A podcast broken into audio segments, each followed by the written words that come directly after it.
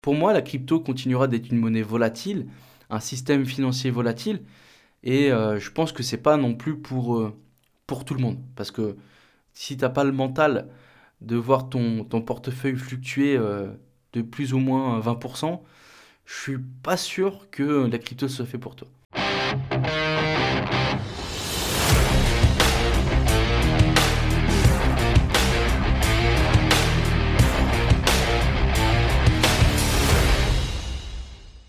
Bonjour et bienvenue tout le monde, bienvenue dans ce tout nouvel épisode du podcast Graines d'investisseurs. Comme d'habitude, c'est Anthony et c'est toujours un plaisir de vous accueillir pour l'épisode du jour. Les amis, j'espère que vous avez la forme, que vous avez la pêche, j'espère que vous avez passé une très très bonne semaine, un superbe, un superbe bon week-end même. Euh, un petit coup de gueule vite fait euh, pour commencer ce podcast. D'habitude, je suis toujours euh, hyper optimiste. Là, quand il y a des choses qui vont pas, faut le dire. La caisse d'épargne, je sais pas ce que vous foutez. Mais franchement, les amis, c'était un, casse-tête. On doit signer. Euh, euh, franchement, c'est pas dans mon habitude de faire galérer les vendeurs comme ça. Mais je suis. Euh, on a eu l'accord de prêt, ok. c'est un achat via une société. Et donc, moi et mon associé, on est clairement à des opposés. Et je sais pas, j'ai toujours signé mes offres de prêt en version dématérialisée. Et cette fois-ci, les mecs ils se sont dit ouais non, on va leur faire signer en document papier. Et là, ça fait une semaine qu'on s'envoie des documents à coup de lettres recommandées. C'est un, scandale. Franchement, c'est un scandale. Euh, heureusement, heureusement euh, que les vendeurs sont. Bon, tu les sens sur. Euh, tu sens que l'élastique il est tendu au max, tu vois. Mais ah, c'est une galère. Franchement, c'est la première fois que ça m'arrive et, euh, j'espère que c'est la dernière. Là, je vais, je vais, je vais dire au directeur euh, que il faut arrêter le scandale, il faut arrêter le sketch des, des, papiers euh, en, version papier et passer en dématérialisé, quoi. Ça m'est jamais arrivé, mais bref, il y a un début à tout, comme on dit. Hein. Bon, les amis, aujourd'hui, un petit épisode un petit peu spécial, un petit épisode consacré à la crypto. Ça fait. alors, moi, je, je me suis jamais caché, je suis un je suis euh, très optimiste sur la, crypto, même, euh, même en ces temps incertains, même si euh, ces derniers temps, bah, la crypto remonte un petit peu, donc ça fait toujours un peu plaisir. Mais comme pour ma stratégie ETF, je continue tous les mois à investir sur mon portefeuille crypto. Et voilà, je voulais, je voulais faire un petit épisode consacré à la crypto. Alors je pense que tout le monde a déjà entendu parler de la crypto-monnaie, vous avez peut-être vu euh, des pubs ou des personnes qui essaient de vous vendre des, des, cryptos. Euh, bon, faut, savoir qu'il a, il y a des experts financiers qui parlent de la crypto comme une alternative de plus en plus normalisée aux investissements euh, ordinaires entre guillemets. moi, je pense que la crypto est là et elle est là pour rester. Il y a certains d'entre nous qui, euh, qui en savent énormément sur la crypto, mais il y a beaucoup de gens qui sont encore euh, assez nouveaux dans, dans, dans, dans cet univers, dans l'idée euh, de la crypto-monnaie.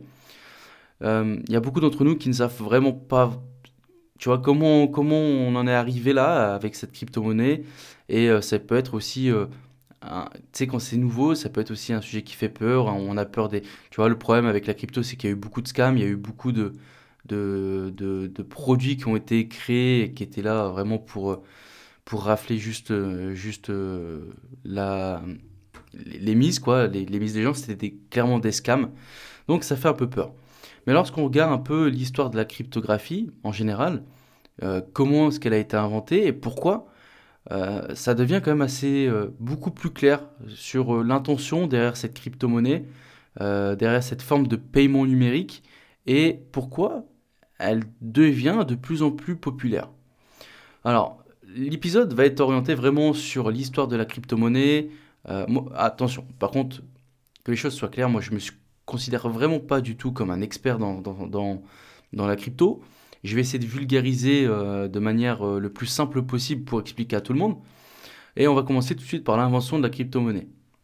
Alors, l'invention de la crypto-monnaie, ça a été largement attribué à un cryptographe américain qui s'appelle David Shom. Ce mec-là, il a eu l'idée, en fait, au, début des années 80, d'une création d'une monnaie électronique qui serait totalement anonyme, qui serait entièrement contrôlé par l'utilisateur et qui serait introuvable et sans lien avec toute banque centrale ou système gouvernemental centralisé.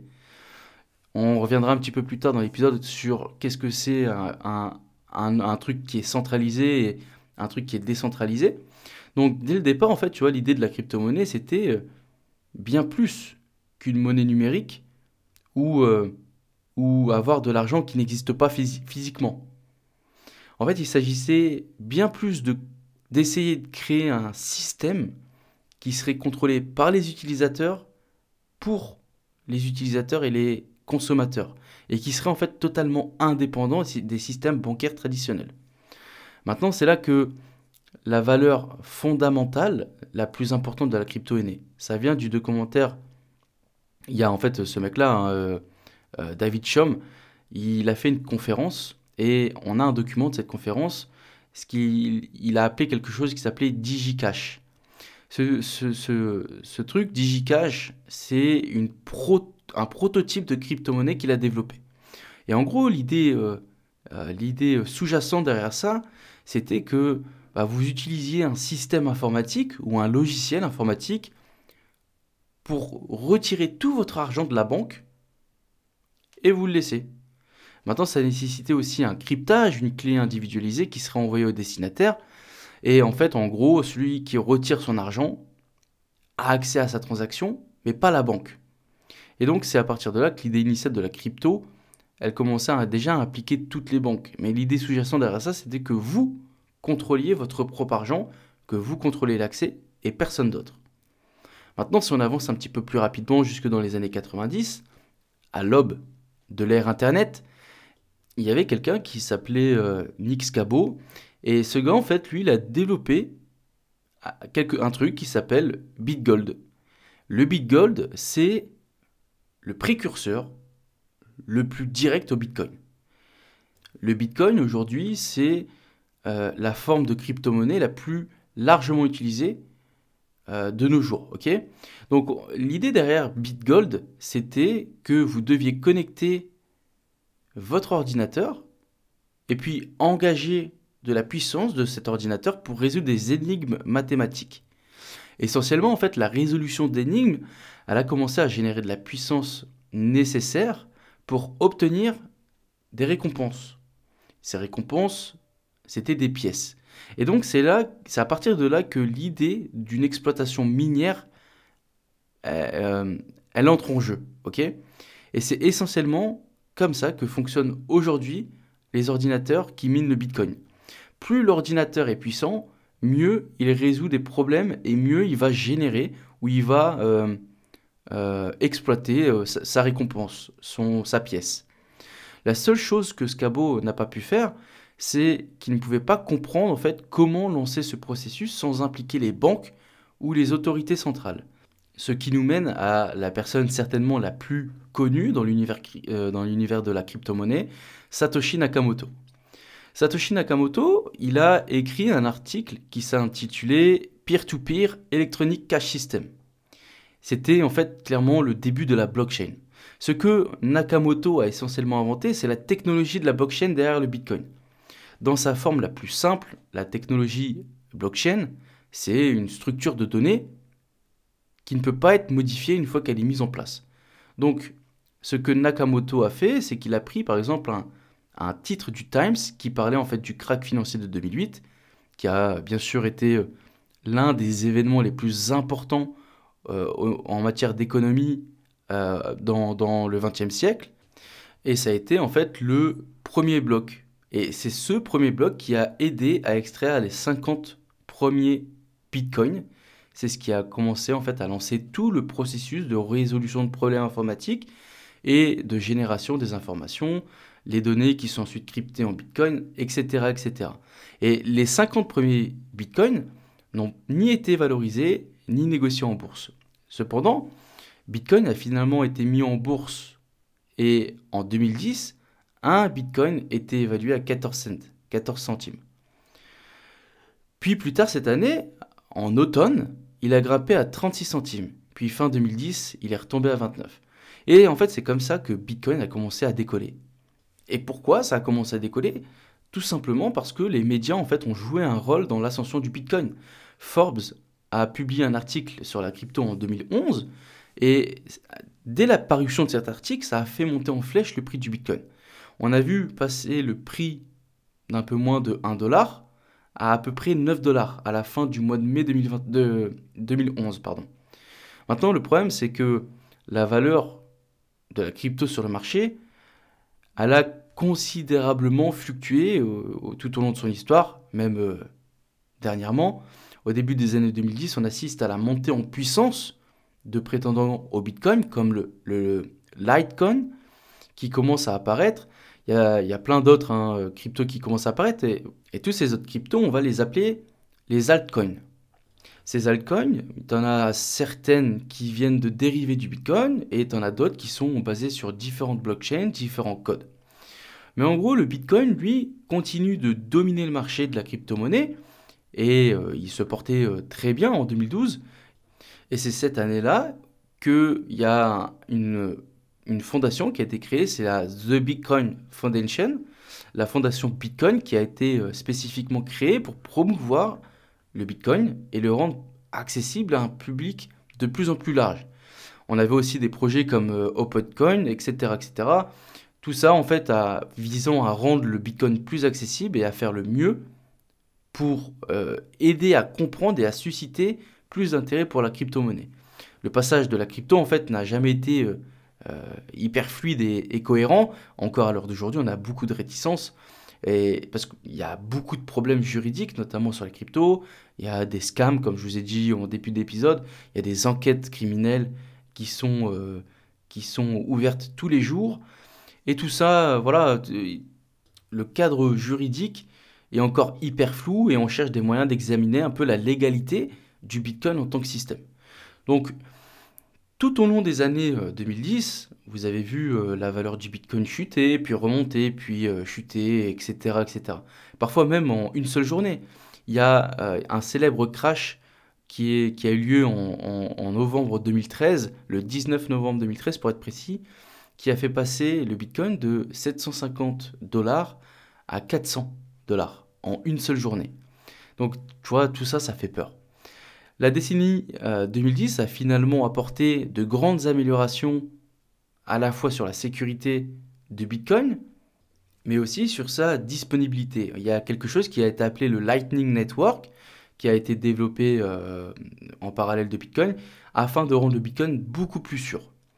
On arrive, on fait un petit saut euh, dans, dans le futur, on arrive en décembre 2017, le Bitcoin s'est changé pour plus de 20 000 dollars. Ça, moi, je m'en souviens, les amis, parce que c'était un truc de fou. Je me souviens, j'étais en Centrafrique euh, quand, il y a eu ça. J'étais en Centrafrique et c'était ouf. J'avais pas internet. je regardais les infos et euh, je voyais que ça partait euh, en, truc de fou. Truc de fou et je pouvais strictement rien faire. Donc voilà, on arrive en décembre 2017, le Bitcoin s'échange pour à peu près 20 000 dollars. Et en fait, c'est juste au même moment où le principal concurrent de Bitcoin monter. Et on arrive à en parler d'Ethereum.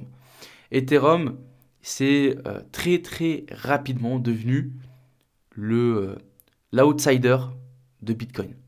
Ethereum est connu pour être beaucoup plus inclusif que Bitcoin.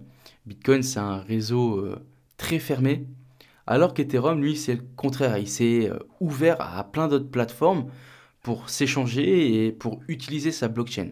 Dès le début, ce qui en fait a séduit beaucoup, beaucoup de personnes qui, euh, qui ont cherché à développer des choses sur, sur la blockchain Ethereum, etc. Aujourd'hui, on est dans les années 2020, euh, euh, on assiste à un nouveau modèle de valeur fluctuant dans le marché de la crypto-monnaie. Chaque fois que le Bitcoin subit une réglementation financière, les prix baissent ou la valeur baisse. Et puis, à chaque nouvelle, à chaque nouvelle innovation, pardon, la valeur augmente à nouveau. On arrive du coup en 2021 et 2021 vous avez certainement connu le, Bitcoin à plus de 68 000, 69 000 dollars.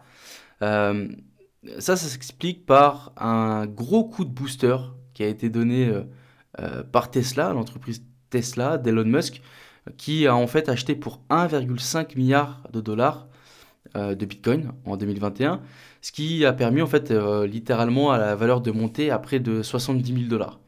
Par contre, la crypto, elle a aussi des vents contraires tels que bah, très récemment le, le, scandale de FTX. On va en parler un petit peu plus tard de FTX. Mais voilà, vous allez voir que plus le temps passe et plus ça commence à se stabiliser. Alors bien sûr, on est encore dans les prémices hein, de, tout ce que la crypto... Tu, vois, pour moi, la crypto continuera d'être une monnaie volatile, un système financier volatile. Et euh, je pense que c'est pas non plus pour, euh, pour tout le monde. Parce que euh, si tu n'as pas, si pas le mental de voir ton, ton portefeuille fluctuer de plus ou moins 20%, je suis pas sûr que la crypto soit fait pour toi. En même temps, si tu es optimiste et que tu crois dans cette technologie, tu sais que bah, ça va s'effondrer, puis euh, ça va réaugmenter, et puis ça va se réeffondrer, etc. etc. C'est juste euh, la nature de, de, la crypto-monnaie pour le moment, mais je pense que l'avenir de la cryptographie, euh, même s'il est encore assez imprévisible, il y a très certainement un avenir pour la crypto-monnaie dans, dans notre économie. Tout à l'heure, je vous parlais de centralisation, décentralisation. On va, on va en parler tout de suite. Peut-être que vous ne comprenez rien, alors j'essaie vraiment de vulgariser au maximum. Le, terme décentralisation, la première fois qu'il est apparu, c'est dans le livre blanc de Bitcoin en 2008. La décentralisation, ça signifie qu'il est contrôlé par aucun acteur central. Maintenant, bien sûr, il y a eu des tentatives qui ont été faites euh, de monnaie numérique euh, qui, avait, qui avait déjà été tenté, mais il y avait toujours une entité derrière qui avait un contrôle centralisé sur cette monnaie numérique, et en fait, elle pouvait, euh, euh, par exemple, dans le pire des cas, être fermée par un gouvernement. Donc là, on est clairement dans un truc qui est, est centralisé. Avec Bitcoin, il n'y a pas de directeur, il n'y a pas de conseil d'administration, il n'y a pas d'embauche, il n'y a, a pas de personnel. C'est simplement le système Bitcoin qui est conçu comme ça pour que toutes les 10 minutes, il y ait des gens qui, s'ils contribuent à la puissance du calcul, du, calcul pardon, du réseau, gagnent de nouveaux Bitcoins. À l'heure d'aujourd'hui, il faut quand même se, dire que les gens voient le, minage comme quelque chose qui est, euh, peu importe la période, mais qui est très certainement rentable. Ce qu'il faut se rappeler, c'est qu'au début, Bitcoin ne valait presque rien. Et les gens qui ont soutenu ce projet, qui ont miné pour, euh, pour Peanuts, parce qu'au début ça valait quelques centimes, même pas, ce sont les cypherpunks. Ce sont eux vraiment qui, euh, très tôt, ont vu de la valeur en Bitcoin. C'était eux qui se connectaient avec leur ordinateur, qui euh, ouvraient le logiciel et comme je vous l'ai dit juste avant, créaient de nouveaux Bitcoins toutes les 10 minutes. Et c'est grâce à eux que le réseau Bitcoin, la blockchain, est devenu un vrai gage de sécurité. Et quand je dis sécurité, je veux dire que euh, si vous voulez prendre le contrôle de Bitcoin, c'est, je ne vais pas dire impossible, mais voilà, si vous voulez, vous voulez par exemple, je sais pas, faire des transactions frauduleuses ou quelque chose comme ça, c'est quasiment impossible. À moins d'avoir un consensus général euh, simplement parce qu'en fait, il vous faut plus de 50% de la puissance du réseau. Et même si vous, ayez 50, même si vous aviez 50% de la puissance du réseau, vous ne pouvez pas faire grand-chose. Vous allez pouvoir modifier peut-être un ou deux blocs avant, mais ça va être... Euh, franchement, les amis, tentez même pas. Ne tentez même pas. Ce qu'il faut simplement retenir, c'est que, en, gros, lorsque les gens se connectent à leur ordinateur pour miner du Bitcoin, ils rendent de plus en plus difficile l'attaque du Bitcoin. C'est simple. C'est, euh, on est donc sur un, système qui est totalement décentralisé, sans aucune manipulation possible. Mais du coup, on va revenir sur un truc parce que la, dernière fois, j'ai lu un, un post où quelqu'un demandait en fait est-ce que la décentralisation n'augmentait pas le risque de faillite, le risque de scam, comme par exemple FTX. Donc on va revenir un peu sur FTX pour euh, vous expliquer un peu ce qui s'est passé. FTX, en fait, lui, c'est complètement le contraire. C'est un système qui était complètement centralisé. C'était un exchange, là où les gens euh, euh, mettaient leurs fonds pour échanger en crypto, etc. Et puis faire leur petit, petit trade. FTX, c'était un exchange, c'est une vraie entreprise avec qui avait un PDG, etc., etc. Et il y a un autre aspect que beaucoup des réseaux décentralisés ont, c'est un grand livre qui est complètement ouvert et qui est public, de sorte que tout le monde peut voir qu'est-ce qui se passe, quelles transactions sont, effectuées ou euh, quels changements, etc., etc. Avec FTX, c'était évidemment une entreprise et donc tout était euh, fermé. Il n'y avait rien, euh, il y avait, il y avait rien de, montré. Et en fait, c'est aussi comme ça qu'ils ont pu garder tout leur système caché. Alors moi, je suis pas expert de la chose, comme je vous l'ai dit au tout début, mais je vais essayer de vous expliquer comment fonctionne une blockchain. La blockchain, c'est en gros, c'est un grand livre qui est partagé, qui est immuable et qui facilite l'enregistrement des transactions et tout ce qui est suivi euh, des, euh, des actifs dans un réseau. Un actif, ça peut être quelque chose de matériel, comme une maison, une voiture, de l'argent, euh, un terrain, ou des choses immatérielles, comme la, propriété intellectuelle, des brevets, des droits d'auteur, une marque, etc. En gros, tout ce qui a de la valeur traçable est échangeable sur un réseau de blockchain, ce qui va permettre de réduire les risques et les coûts pour toutes les parties concernées. Alors, on va prendre un exemple. Disons que toi et moi, on fait partie d'un groupe euh, de, de 100 personnes, d'accord? Notre système financier, ça serait que tous les jours à 10h, on se réunit tous au centre, euh, d'une pièce et chacun dit toutes les transactions qu'il a faites. Ok, donc moi, écoute, euh, moi j'ai payé 5 euros pour des pâtisseries hier. Euh, toi, tu as payé 10 euros pour du lait chez Monique. Toi, si, toi là, etc. On est tous d'accord sur le fait que personne en fait n'a le bon registre et que le bon registre est uniquement celui qui regroupe l'ensemble de toutes les transactions des 100 personnes. Et c'est essentiellement ça la blockchain. C'est sauf qu'au lieu que ce soit des personnes physiques, euh, toi et moi, on échange nos personnes par des ordinateurs anonymes partout dans le monde. Et les transactions ne sont pas effectuées tous les jours à 10 heures, mais toutes les 10 minutes pour Bitcoin. Dans la blockchain Ethereum, c'est pareil, sauf que ça se produit toutes les 12 secondes. Et dans d'autres blockchains, ça peut être encore plus rapide que ça. Et donc justement, on a parlé un peu de la blockchain Ethereum, mais là, vous pouvez me dire, ouais, mais attends, je comprends pas. C'est quoi la différence entre Bitcoin et Ethereum au final? Parce que c'est la, même chose.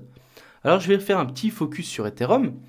Euh, premièrement, Ethereum, c'est, il euh, faut savoir, le deuxième plus grand réseau crypto qui existe, et il est très distinct et différent de celui-là de, de, de Bitcoin. Et c'est en fait ce qui a permis à beaucoup beaucoup d'autres applications euh, décentralisées d'être créées. Donc il est important de comprendre que euh, l'Ethereum, c'est un peu une couche de base. L'Ethereum a été créé par euh, Vitalik Buterin. C'était, lui, c'était un early adopter du Bitcoin. Mais en fait, ce qu'il a remarqué, c'est que beaucoup de choses, il y avait beaucoup de choses qui se, qui se passaient sur Bitcoin, les gens essayaient d'innover sur la technologie, etc. Et en fait, il est parti du constat que bah, à chaque fois qu'on améliore la chose avec des nouvelles fonctionnalités, les anciennes versions, elles devenaient obsolètes. Donc en gros, ce mec-là, il s'est dit, ok, bah, pourquoi moi je vais pas faire quelque chose qui est euh, upgradable, qu'on peut améliorer tout le temps avec des assets, etc., etc. Genre, tu prends ton smartphone, à l'heure actuelle, toi, tu l'améliores ton smartphone via des applications spécifiques, via des apps de productivité, via euh, des apps de sport, avec euh, l'app Le Bon Coin pour les investisseurs. Et donc sa pensée, c'était que, comme un smartphone, euh, il devrait avoir plein d'applications, mais décentralisées comme Bitcoin. Et donc c'est à partir de là qu'il s'est dit, ok, bah, je vais faire une blockchain où on aura le même langage de programmation et les gens pourront prendre le code et venir y programmer euh, toute leur application décentralisée. C'est en gros voilà la naissance d'Ethereum. Et à l'heure d'aujourd'hui, le, le, temps lui a donné raison parce que la réalité du marché, si on regarde les grandes tendances de la crypto depuis Ethereum, c'est que la majorité des projets sont tous natifs de la blockchain Ethereum. Parlons du marché maintenant. On va pas se mentir. L'hiver est là, les amis. Euh, peut-être que le soleil pointe le bout de son nez, on ne sait pas, je suis pas Madame Irma, mais dans tous les cas, l'hiver est là. Donc si on prend une vision un peu euh, dézoomée, on voit clairement que le marché est en baisse par rapport au sommet historique précédent. Maintenant, si vous regardez, il me semble que fin novembre 2021, le, Bitcoin avait euh, atteint par exemple un sommet de 69 000 dollars. Aujourd'hui, le Bitcoin a repris un petit peu de couleur, il est aux alentours de, 23, je pense qu'à l'heure d'aujourd'hui, il est à 23 000 et quelques. Donc il s'agit évidemment, évidemment pardon, d'une diminution euh, massive, une diminution qui fait peur par rapport à son sommet. Par contre, il y a quelque chose que j'ai remarqué, c'est que à chaque fois qu'il y a un bull run suivi d'un beer, le nouveau, alors euh, bull run c'est quand ça part vers le haut, un beer, beer market, c'est quand ça part vers le bas. Euh, donc à chaque fois qu'il y a un bull run suivi d'un beer, eh ben, ce que j'ai remarqué, c'est que le nouveau plus bas est quand même toujours plus élevé que le plus haut des cycles précédents. Et plus le temps passe, plus on convainc de, plus en plus de personnes qui euh, croient au projet de la crypto, etc. Et donc c'est comme ça que j'explique. Maintenant, quand même, faites attention les amis, parce que pendant ces périodes d'euphorie, il y a beaucoup de gens qui deviennent euh, rapidement riches, hein, d'accord? Mais il y a aussi une masse euh, énorme d'escrocs, de, euh, de shitcoin, hein, des, c'est vraiment, de la merde. Et il y a beaucoup de gens qui se font arnaquer pendant ces périodes-là. Par contre, quand on arrive sur un marché plutôt baissier et que les prix se sont fait défourailler, et eh ben vous vous retrouvez en fait uniquement avec les, les vrais croyants, les vrais, les vrais gens qui essayent de construire vraiment quelque chose de réel sur l'univers crypto euh, et, c'est là qu'en fait les choses se créent. C'est là où, par exemple, euh, vous avez identifié un bon projet qui est toujours là, euh, même en période de bière. Ils sont en train de construire probablement un truc phénoménal qui explosera peut-être plus tard. Je sais pas. Donc moi je dirais que probablement pour 2023, en raison de tous les différents scandales qui se sont produits les années passées et surtout en 2022, on va, j'allais dire probablement, mais c'est même pas probablement, on va voir beaucoup, beaucoup de réglementations. Euh, je sais qu'en Europe, il y a, euh, la, France a abandonné sa réglementation pour adopter la réglementation européenne, la, la recommandation MICA. Euh, allez regarder sur, sur YouTube, vous marquez Asher, MICA, il explique très bien ce que c'est. beaucoup mieux que moi, et puis même il faut rendre à César ce qui est à César. Euh, c'est un expert crypto, donc si jamais vous êtes intéressé, vous pouvez aller euh, consulter sa chaîne sans problème. Et donc pour clôturer cet épisode, les amis, euh, je reviens sur le dernier scandale en date, c'est celui de FTX, on en parlait tout à l'heure. Et FTX, c'est quand même un crash à part, d'accord? Parce que FTX, c'était clairement une manipulation frauduleuse de son, de son big boss, de son CEO et de quelques euh, autres personnes. Alors qu'il y a eu d'autres crashs où ça a été des problèmes de sécurité. Il y a des gens qui sont fait hacker, etc., euh, etc. Alors bien sûr, il y a eu d'autres scams, etc. Mais FTX, c'est vraiment un crash à part. C'est vraiment quelque chose de différent. On est clairement ce qui aurait pu. Voilà, c'est un peu, c'est un peu du Bernard Madoff, d'accord? Le mec a arnaqué clairement ses clients. Voilà les amis, j'espère que cet épisode euh, crypto, c'était un épisode un petit peu spécial, j'espère qu'il euh, vous aura plu. N'hésitez pas à m'aider à faire connaître et à démocratiser ce podcast en le partageant sur vos réseaux, en le notant si vous êtes sur Apple Podcast, en le notant 5 étoiles, le petit commentaire qui fait du bien les amis, le petit commentaire, n'hésitez pas. Euh, voilà, j'espère que vous avez kiffé cet épisode. Bon, dans tous les cas les amis, je vous souhaite plein de bonnes choses. N'oubliez pas, 1% chaque jour. Et moi, je vous dis à la semaine prochaine. Ciao, ciao, ciao